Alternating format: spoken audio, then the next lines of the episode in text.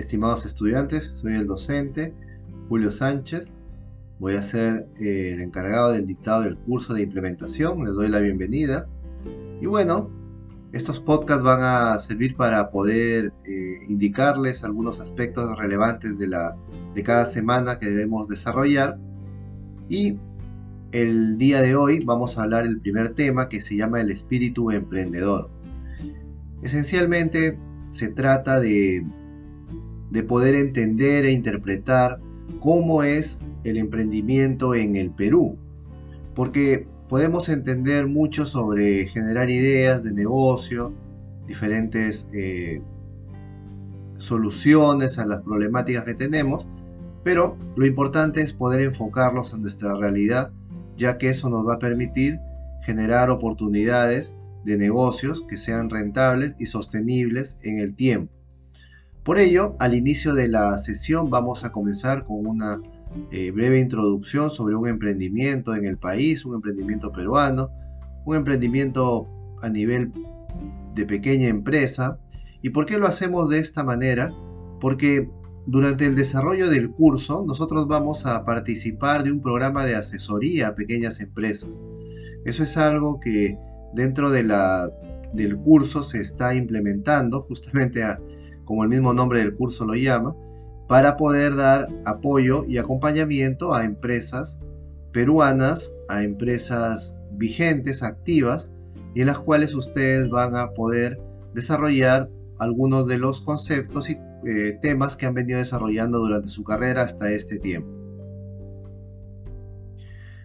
¿Cómo es el emprendimiento en el Perú? Vamos a revisar un poco ¿no? ¿Cómo se da este emprendimiento? ¿Qué características tiene?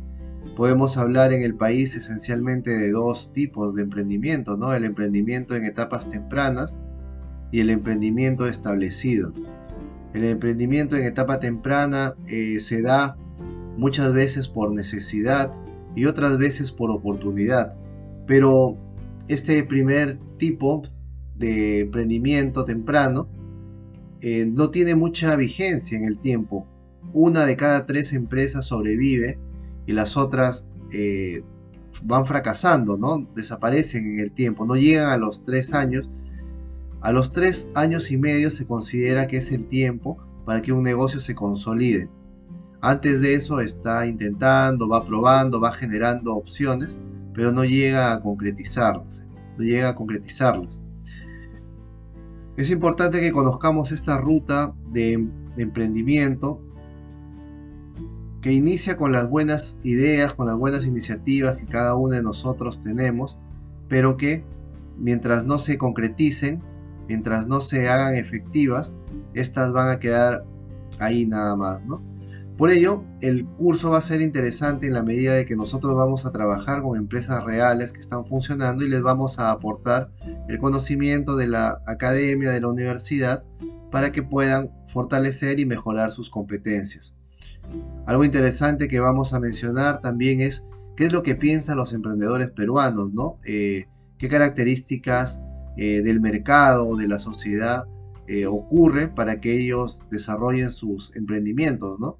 A mencionar, las características sociales y culturales son un factor importante para el desarrollo del emprendimiento. Tiene que ver mucho con la cultura que somos o que vivimos. El desarrollo de la infraestructura va a ser importante también para desarrollar nuevos negocios, nuevas oportunidades. Todo ese análisis es parte de de un análisis internacional, un análisis eh, a nivel de emprendimientos en el mundo, que lo se llama el GIM, el GEM, Global Monitor eh, de Emprendimiento, of Entrepreneurship, y este GEM se realiza desde hace varios años y el Perú ha tenido buenos resultados, ¿no? De varios años el Perú está considerado entre los países más emprendedores del mundo.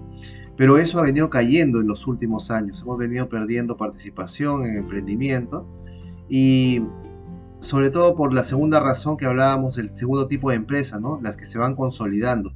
Y es que aquí las empresas no se terminan de consolidar.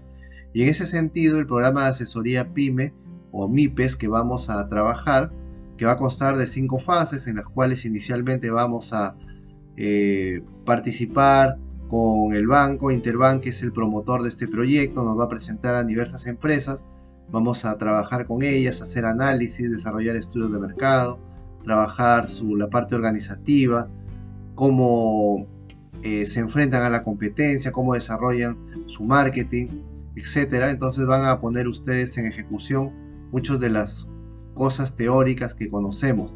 Y al final ustedes van a tener que presentar un informe, un proyecto de los trabajos realizados, siempre en coordinación con, las, eh, con los empresarios a los que ustedes están asesorando y que esperamos que se sientan bastante contentos con su apoyo.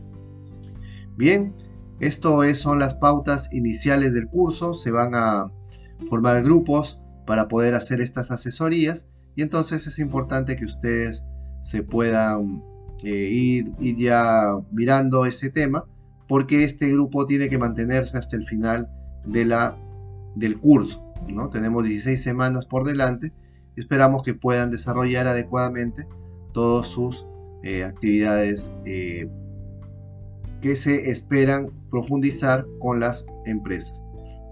Bueno, en clase, por correo o el medio que ustedes consideren, vamos a estar en comunicación para poder seguir apoyándonos y asesorándolo en este curso. Nos vemos entonces en las clases. Gracias.